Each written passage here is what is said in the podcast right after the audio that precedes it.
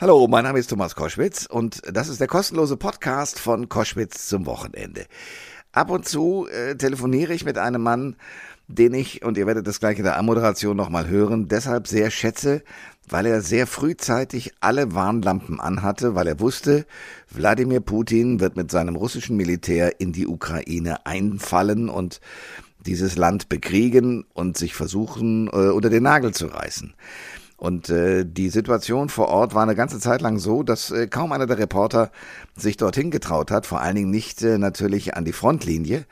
Ganz anders äh, Paul Ronsheimer von der Bild-Zeitung die ähm, ja für mich manchmal auch nicht das Blatt ist meiner Wahl, aber dieser Journalist, und es gibt eine Reihe davon auch in der Bildzeitung.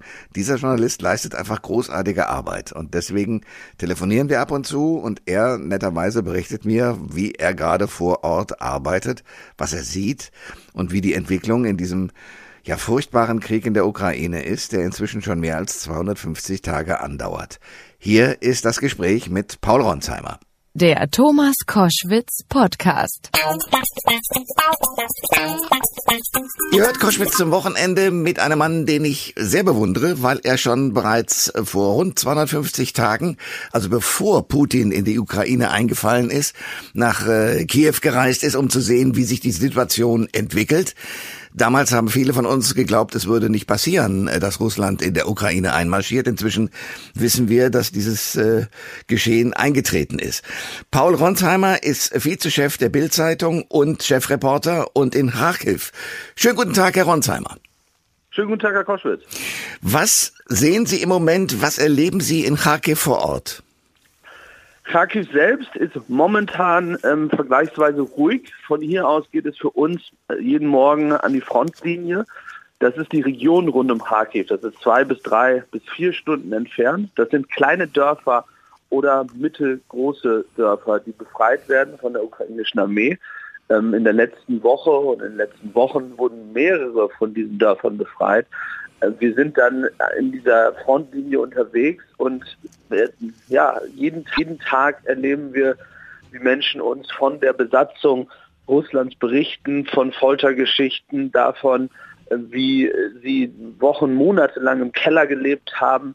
Uns erzählte zum Beispiel ein interessanterweise Wrestler, der Vize-Europameister war, hm. der sagte, die Menschen dachten alle, er sei tot, weil er ab April kein Handynetz mehr hatte. Das heißt, die Russen hatten alles gekappt und nachdem die Besatzung ähm, vorbei war, beziehungsweise die Ukrainer äh, sein Dorf befreit hatten, konnte er das erste Mal wieder seinen Liebsten sagen, ich lebe.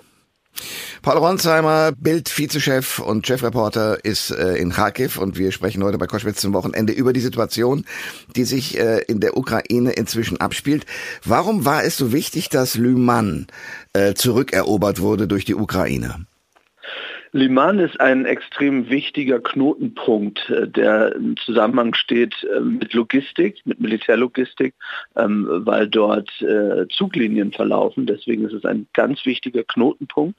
Und Liman selbst ist eine kleine Stadt. Wir waren dort am Tag der Befreiung.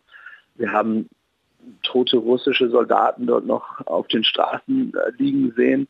Und ich war dort unterwegs mit einem ukrainischen Soldaten, und er hat mich gefragt und gesagt, schau diesen Menschen in die Augen, schau ihnen in die Gesichter, in tote Gesichter und äh, frage dich, warum sind sie hierher gekommen zum Sterben? Das sind die Fragen, die sich, ja, die großen Fragen, die sich viele hier stellen, denn ähm, es kommen ja weiterhin Zehntausende, Hunderttausende russische Soldaten jetzt nach dieser Teilmobilisierung Richtung Ukraine. Das heißt, äh, es gibt für mich aus meiner Sicht keine Perspektive, dass dieser Krieg in irgendeiner Weise schnell endet. Wir kriegen ja hier in Deutschland äh, immer unterschiedliche Informationen. Sie sind vor Ort, deswegen will ich das von Ihnen erfahren. Man hat so den Eindruck, ähm, so jedenfalls äh, schreibt es ja auch Bild, aber auch andere Magazine und tägliche Tageszeitungen, ähm, dass Putin eigentlich recht verzweifelt sein muss, ob der Lage seiner Armeen. Nehmen Sie das vor Ort auch so wahr oder ist es zum Teil auch Propaganda oder auch Wunschdenken derer, die für die Ukraine sind? Man muss da absolut aufpassen, da haben Sie völlig recht. Aber wenn man die letzten Wochen oder die letzten Monate analysiert, muss man ganz klar sagen, dass die Ukraine bei dieser Gegenoffensive auf dem Vormarsch ist. Sie gewinnen hier in der Region Kharkiv, sie gewinnen auch im Süden. Das ist nicht so, dass da jeden Tag große Städte erobert werden, sondern vor allem Kilometer äh, und kleine Dörfer befreit werden. Das ist die Tatsache on the ground. Ich glaube, dass Putin tatsächlich große Probleme hat, was seine Armee angeht. Das sehen wir vor allem ja auch durch Telegram-Videos, die nicht einer ukrainischen Propaganda zugeordnet werden können, sondern aus Russland kommen. Das heißt, das sind authentische Videos und authentische Berichte. Dennoch warne ich auch davor zu glauben, ähm, dass die Ukraine diesen Krieg jetzt schnell gewinnen könnte. Das ist eine Euphorie, eine Euphorie, die, die ich nicht teile. Ich glaube, dass Russland sehr wohl in, in, den nächsten Wochen, Monaten dazu in der Lage sein könnte, zum Beispiel noch eine Gegenoffensive wiederum in der Region Kharkiv zu starten. Und das, die andere Debatte, die wir auch in Deutschland führen, ist eben die Frage, ob Putin bereit sein könnte, eine taktische Atomwaffe einzusetzen. Da sagen alle, dass er Angst mache. Ja, das stimmt, das will er uns Angst machen. Und dennoch ist es eine Option, die auch ukrainische Offizielle für möglich halten. Paul Ronsheimer ist bei Koschwitz zum Wochenende. Bild-Chefreporter und Vizechef und als einer der ersten Reporter überhaupt in der Ukraine unterwegs gewesen, um zu sehen, was dort dieser Einmarsch der Russen, geleitet von Wladimir Putin, ähm, erzeugt. Es gibt einen neuen Namen, äh, nämlich Ramsan Kadyrov. So neu ist er nicht. Das ist sozusagen immer der Bluthund von Putin, der aber jetzt inzwischen erstens äh, ähm, aufgestiegen ist und äh, Teile der Armee leiten soll und der eben auch von diesen taktischen Atomwaffen redet und auch sagt, er würde seine Kinder an die Front schicken. Was ist das für ein Mann und wie ernst muss man das Ganze nehmen?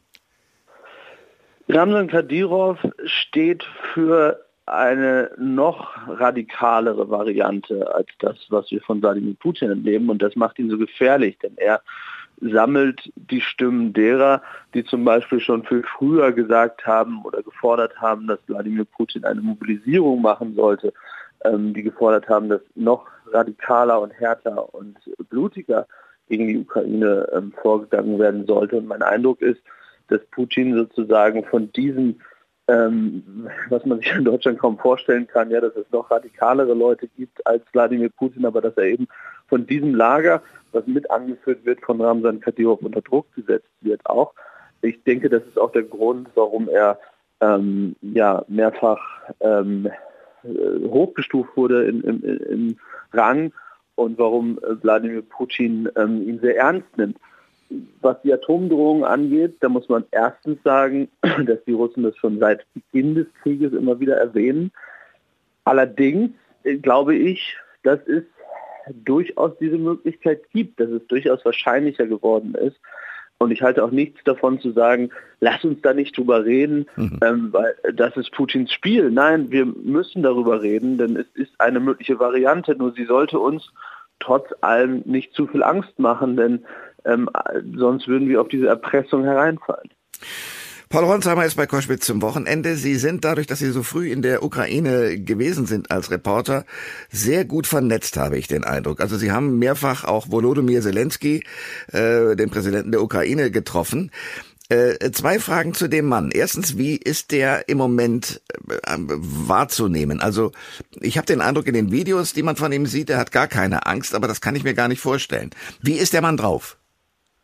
Ich habe ihn letzte Woche zum Interview getroffen, Volodymyr Zelensky, und ich muss sagen, von den Interviews, die ich mit ihm geführt habe in diesem Jahr, es waren insgesamt vier, war er das erste Mal einigermaßen entspannt, wenn man das so sagen kann. Ich habe ihm zum Beispiel die Frage gestellt, was, und er hat als Komiker viele Witze über ihn gemacht, sozusagen, was sein Lieblingswitz über Wladimir Putin ist.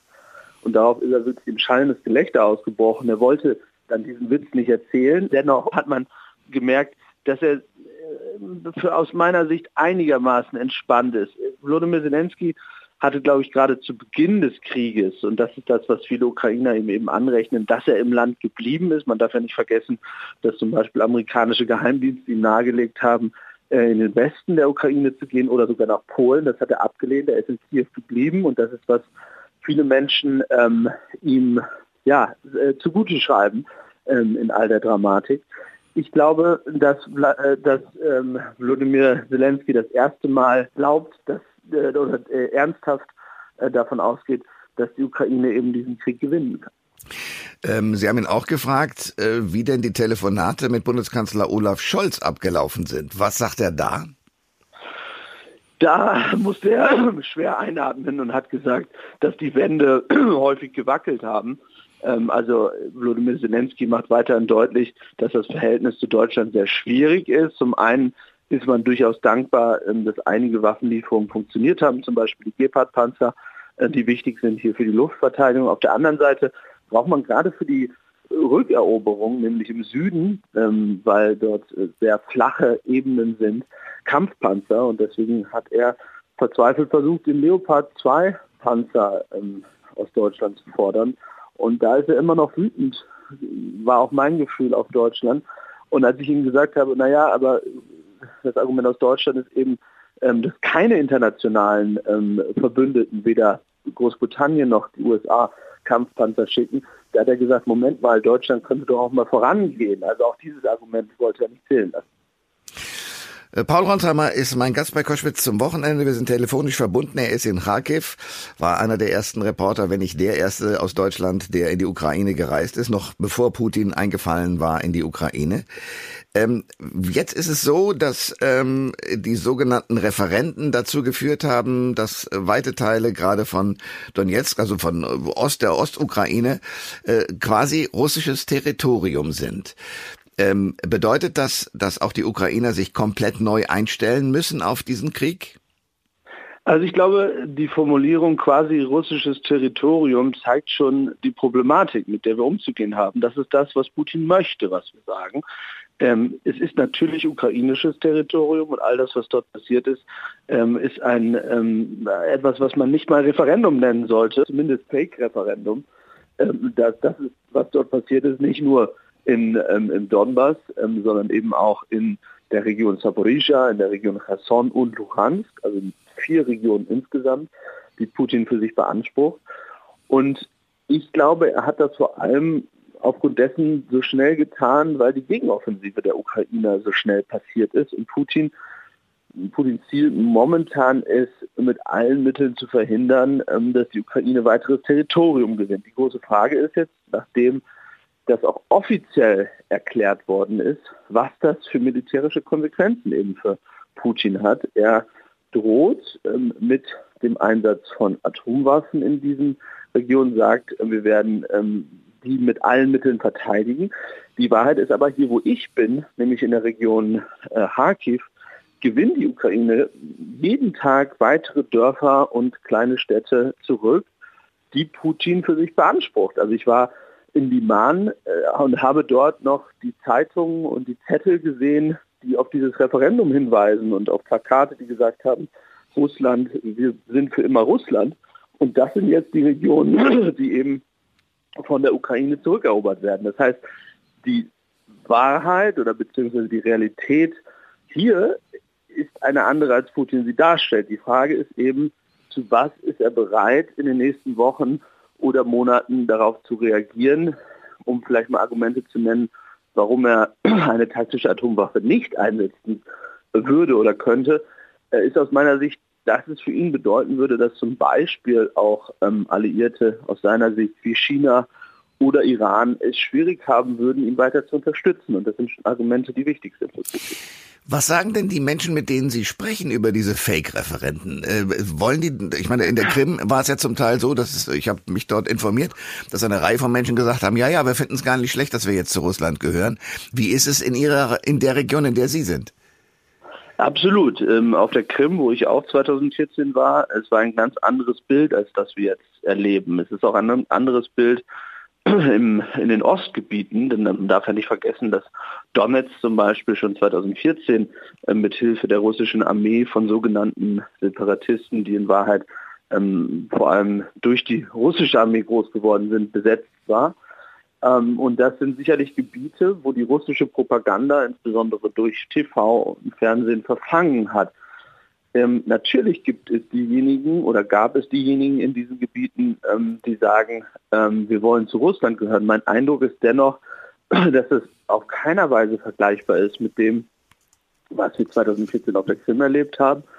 Und natürlich trauen sich dort auch viele Menschen, ihre wahre Meinung nicht zu sagen. Ja, das, das ist äh, sozusagen das Problem. Mein Eindruck ist dennoch, dass gerade in diesen Ostgebieten eben die Menschen vor allem eines wollen, Frieden und Ruhe und ihr Leben leben. Das sind teilweise wirklich arme Regionen. Und wenn man mit den Menschen spricht, dann ist es weniger eine Debatte um die Frage, zu wem will man gehören, sondern vor allem auch darum, ähm, was mit ihrem Leben ist. Denn in diesen Gebieten gibt es teilweise keine Elektrizität, kein Wasser, keine, keine Versorgung, dass sie sagen, das ist das, worum es uns geht. Paul Ronsheimer ist bei Koschwitz zum Wochenende, Chefreporter und Vizechef der Bild-Zeitung und äh, in Kharkiv. Ähm, erzählen Sie mir von Ihrem Tagesablauf oder den Tagesabläufen. Ich habe vorhin gesagt, Sie sind rund mehr als 250 Tage in der Ukraine, zwischendurch auch mal äh, wegen anderer Aufgaben äh, in, in äh, Dubai und auch in, in Deutschland, aber die meiste Zeit eben vor Ort. Wie sieht Ihr Tagesverlauf aus? Mein Tagesverlauf ist so, dass wir meistens zwischen 7 und 8 Uhr morgens hier aus Kharkiv in diese Regionen aufbrechen, um zum Beispiel gestern zu nehmen ähm, und auch mal deutlich zu machen, warum es wichtig ist, als Reporter eben vor Ort zu sein. Es war ein Ort, Piski Radivski, auch gerade befreit worden von der ukrainischen Armee. Das sind dann ungefähr vier, fünf Stunden von hier, weil die ähm, Straßen wahnsinnig schlecht sind, staubig, äh, weil überall zerstörte Brücken sind. Man muss teilweise verschlungene Wege nehmen und findet dann nur noch einen Weg der Verwüstung äh, dort durch. Ich habe mit Kontakten ähm, sozusagen schaffen wir es dann dorthin und dort recherchieren wir. In dem Fall ging es darum, ähm, dass die ukrainische Armee bzw. das Verteidigungsministerium den Eindruck erweckt hatte, ähm, dass von gefolterten Ukrainern ähm, ja, die Zähne äh, äh gezogen werden bzw. Ähm, man hat das in, in, einem Atemzug genannt mit Auschwitz und hat ein Foto veröffentlicht von einer Tonne mit ja, hunderten Zähnen bzw. Zahnkronen. Und wir haben dann vor Ort recherchiert und haben eben mit Gefolterten gesprochen. Ja, es gab heftige Folter. Was aber eben offenbar nicht stimmte, ist dieser Vergleich bzw. Ähm, diese Tatsache, was dort mit den Zähnen beschrieben wurde, wir haben dann vor Ort einen lokalen Zahnarzt getroffen, der uns gesagt hat, diese Zähne gehören zu mir und die haben nichts mit Gefolterten oder Getöteten zu tun. Und ich glaube, diese Recherche beschreibt sehr gut, warum es wichtig ist, dass eben Reporter vor Ort sind und warum es nicht reicht, zum Beispiel einen Tweet des ukrainischen Verteidigungsministeriums abzuschreiben und zu sagen, äh, das ist dort passiert. Mhm. Das heißt, beide Seiten machen natürlich äh, sozusagen auch äh, Propagandaboden gut, indem sie solche Dinge verbreiten. Was glauben Sie, nachdem Sie selbst sagen, der Krieg wird noch lange dauern, wann könnte Volodymyr Zelensky bereit sein zu sagen, ich verhandle äh, mit den Russen? Ich glaube, dass Volodymyr Zelensky sich da momentan zumindest die Türen sehr verschlossen hat, denn er hat ein Dekret ähm, unterschrieben, was besagt, wonach mit Wladimir Putin aus ukrainischer Sicht nicht verhandelt wird. Und er hat auch öffentlich gesagt, dass er nur bereit sei, mit einem neuen Präsidenten zu verhandeln. Die Strategie dahinter äh, könnte sein, ähm, sozusagen Russland weiter unter Druck zu setzen, beziehungsweise dabei mitzuhelfen, dass Putin stürzen könnte. Da bin ich aber sehr skeptisch. Ich glaube nicht, oder es gibt keine Anzeichen dafür, dass das in naher Zukunft passiert. Von daher muss ich sagen, verstehe ich die Strategie der Ukrainer da nicht so ganz, ähm, äh, zu sagen, auf gar keinen Fall werden wir jemals mit ihm verhandeln. So emotional ich das verstehen kann, aber ich glaube, man sollte in so einer Lage nie etwas völlig ausschließen. Aber um es auf den Punkt zu bringen, Verhandlungen sind sehr, sehr, sehr weit weg. Denn die Tatsache, dass Wladimir Putin eben gesagt hat, diese Gebiete sind jetzt russisch aus seiner Sicht und er sich die einverleibt hat oder einverleiben will, ist es für die Ukraine ja schier unmöglich zu sagen, okay, wir setzen uns mit ihm an einen Tisch.